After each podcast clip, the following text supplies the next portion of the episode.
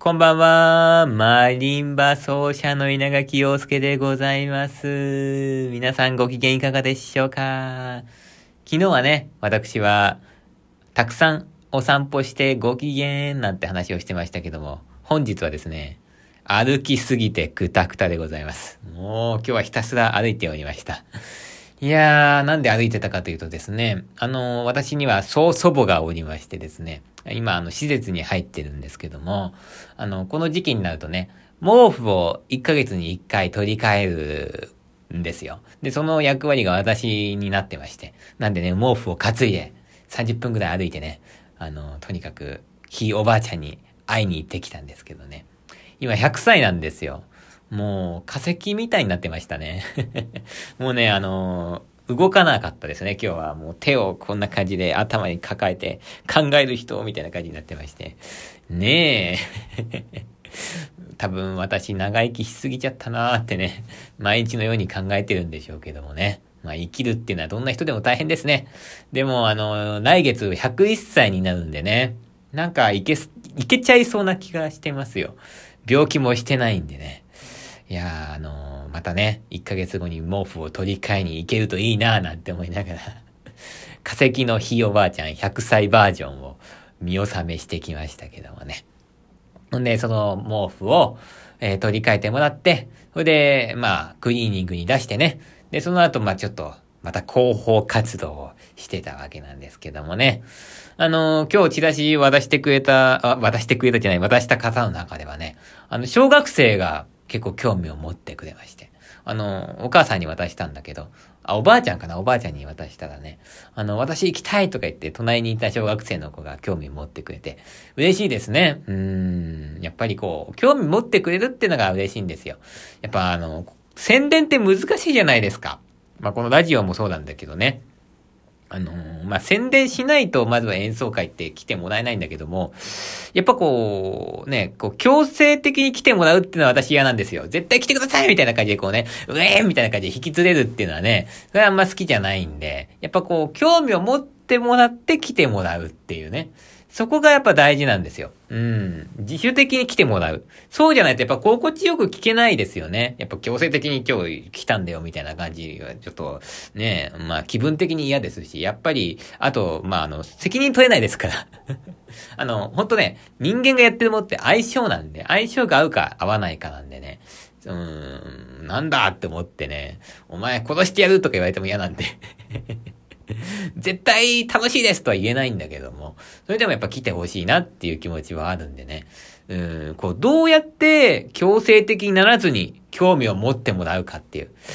ここをね、毎日毎日考えてるんですけどね、難しいですね。まあ商売って何でもそうだと思うんだけどね。マルチ商法じゃいけないんでね。悪徳商法になっちゃいけないんでね。うーん、どうやって興味を持ってもらうか。そこなんですよね。どうですか？皆さんなんか、とっておきのアイディアとかあれば。そんなん自分で考えろって話ですよね。そういうのは多分、あれなんですよね。あの、企業秘密だと思うんですけど。いいよ、稲垣陽介には教えてあげてもいいよっていう方はね、いればね。なんか、あの、お便りとかじゃあダメな場合はね、えー、ぜひ、なんかこう、DM とかで送っていただけるとね、嬉しいなと思いますけど、もちろん、お便りで公開しちゃってもいいよっていう方はね、まあ、こんな感じで、なんかやったら、ね、みんなが興味持ってくれるんじゃない？みたいなことをね、送っていただいても嬉しく思いますので、よろしくお願いいたします。ということで、まあ、いつも言ってるんですけど、このラジオの目標っていうのは、まあ、私全国ツアーの開催と、日本にマリンバブームを起こすということなんですけども、まあ、それはかなり大きな目標なんで、まあ、中期的な目標、もうちょっと小さい目標を言うと、まあ、これ目的ですね。どういう目的かってやってるかっていうと、やっぱこう、演奏会を開催した時にお客さんが、まあ、入る状態にしたいわけですよね。で、実は今もね、あの、いろんなとこでですね、うちの会場でやってもらってもいいですよとか、まあ、無料で貸してあげるから演奏会やってもいいよって言ってくださってるんですけど、あの、それでもやっぱりこう、お客さんをね、呼ぶのは、まあ、あなただからねって言われるわけですよ。だから私が、えー、いくらかお客さんを呼んできて、そして、まあ、やっぱりその、なんでしょうか、チケットをね、こう、買ってもらって入るっていう、まあそういう形になるんで、あの、無料で貸してあげるけど、あとは自分でやってっていう、そんな感じなんですよ。でもそうやってやっていいよって言ってくれてるってことはね、結構ありがたいことだなと思っておりまして、ましてそこをフリーでね、貸してくれるっていうのは、本当にありがたいことなんでね、そういう風に演奏会やっていきたいんですけども、じゃあそういう会場貸していただいて、じゃあバーンってやりましたって、今の段階ではですね、あのー、お客さんが入らないんですよね。なんで、うん、なるべく、なるべくというか、まあ、そこにお客さんを集める。稲垣陽介という人物を知ってもらって、来てもらうっていうね、えー、そういう目的ですよね。まずは2、30人の会場を満席にできるような音楽会になるっていうね。そこをやっぱ目的としてね、やっていっておりますのでね、ぜひぜひこう、ラジオを盛り上げていただきたいなと思うんですけどもね。あのー、そこがやっぱり大事じゃないですか。演奏会やった時にお客さんが入る。そうじゃないとやっぱ私も食べていけないですし、それよりも何よりも、あの、お仕事のね、依頼ももちろんお待ちしてるんですけども、やっぱり仕事が来るっていうのは、やっぱりそれなりに、演奏会やった時にお客さんが入る人じゃないとね、まず呼ばないわけですから、まずはそこなんですよね。うん、このラジオいっぱい聞いていただいて、で、なんとかなんとかね、その中から2、30人でもね、まあ、来ていただけるとね、試しに来てくれればいいんですよ。稲垣陽介ってどんなもんかなみたいな感じでね。えー、ちょっと興味持っていただいて。で、このラジオ毎日聞いてくださってるってことはかなりね、いい線いってると思うんですよね。こう、私とフィーリングが合ってるってことだと思うんでね。えー、ぜひぜひね、来ていただきたいなと。今度11月の20日にね、演奏会ありますからね、そちらの方、ぜひお願いしたいなということなんですけども。まあそういう演奏会をやった時にお客さんが、こう入るという、そういうね、目的があってですね。まあ、毎日頑張ってるんですけどね。まあ、どんな話がいいんでしょうか？どんな話がいいですか？皆さんちょっと教えてくださいよ。マリンバの話をね、ちょっとマニアックな感じにしていった方がいいのか、まあ、夜と朝と、まあ、分けてんでね、比較的こっちはマニアックな話したいんだけど、あるいはもうなんか全然ね、違う話でもいいかなとかね、世間話とかの方が仲良くなりやすいですかね。で、お便りもさ、あの、もちろん、ちょっとあのね、メッセージとか、あの質問とかトークテーマのリクエストとかもどんどんどんどんお待ちしてるんですけども、せっかくなんでね、あの、テーマを決めて、メッセージテーマを決めて、お便り募集っていうのもやってみようかなと思いまして。以前一回だけやったことあるんですよ。夏休みの思い出ってやつをね、やったんですけど、一通も来なかったんですよね。それでちょっとしょげちゃってですね、それ以降やってないんですけども、久しぶりにちょっとやってみようかなと思います。じゃあ、えー、まあ、ちょっとね、食欲の秋ですから、皆さんの好きな食べ物、教えてもらってもいいですか？この食べ物が好き、あるいは、この食べ物をこのお店で食べるのが好きとか、そういうものがあればね、教えていただけますと嬉しく思います。ちなみに、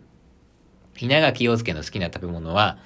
うなぎですね。うなぎですよ。でも高いからね、おごってもらう時でないとね、食べない。で、えー、まあそれはそうなんだけど、あの、この時期になっていくとやっぱね、蕎麦だね。あったかい蕎麦はよく食べますね。美味しいですよね。でね、蕎麦でね、私ちょっと一個ね、好きなお店がありまして。まあ一回しか行ったことないんだけど、ダシンソアンっていう、ダシンソアンね。これ、下北沢にあるお店なんだけどね。これ、高級手打ち蕎麦屋さんでございまして、ピアノの先生が教えてくれて、ほいで、一回だけ友達と一緒にデートで 行ったことがあるんですよ。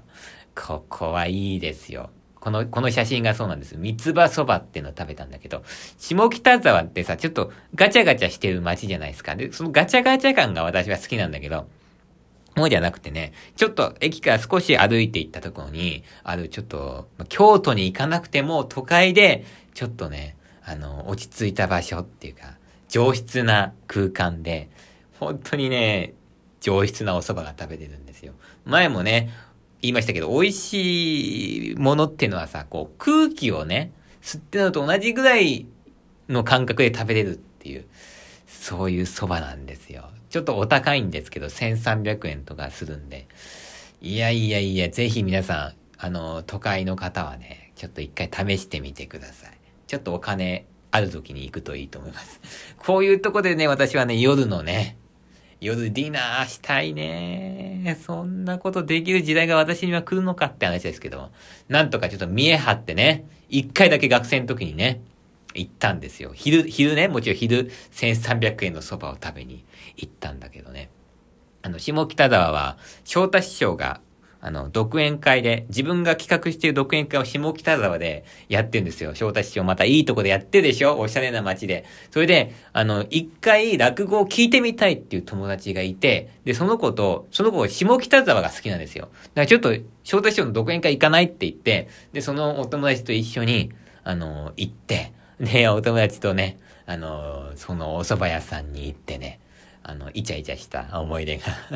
イチャイチャって言っちゃいけないかな。あの、女の子だったんだけど、彼女じゃないんだけど、仲いい女の子とね、一緒にお蕎麦食べて、その子は下北沢の古着が好きなんですよ。で、古着屋さんに、私は普段行かないんだけど、連れてってもらって、で、友達と一緒に古着見て、まあ私は買わなかったんだけどね。それで、夜に、あの、翔太師匠の独演会、本田劇場ってとこでね、独演会聞いて、で、まあ一日過ごしたっていう学生時代のね、思い出があるんですよ。多分ね、あの日がね、一番大学生活の中で一番学生っぽいね、ことをやった日だなって思いますね。そんな私の思い出のお蕎麦屋さん、ダシンソワンね、皆さんぜひ行ってみてください。いやーでもね、その日もちゃんとね、朝練したんですよ。毎日練習はしないといけないんで、遊ぶ前にちゃんと学校行って、練習してから、大学4年生の時だったんだけど、練習してから、まあ授業はなかったんで、まあその午後、午後からね、お蕎麦行って、いやーね、あの、古着屋さん行ってね、楽しかったなあの子は元気してんのかな ということでございまして、メッセージテーマ、えー、食欲の秋ということで皆さんの好きな食べ物、募集しております。お便りを、質問を僕、送るというボタンがね、お待ちしておりますので、ぜひぜひ、たくさん送ってください。一通も来ないと寂しいんでお願いします。じゃあまた明日。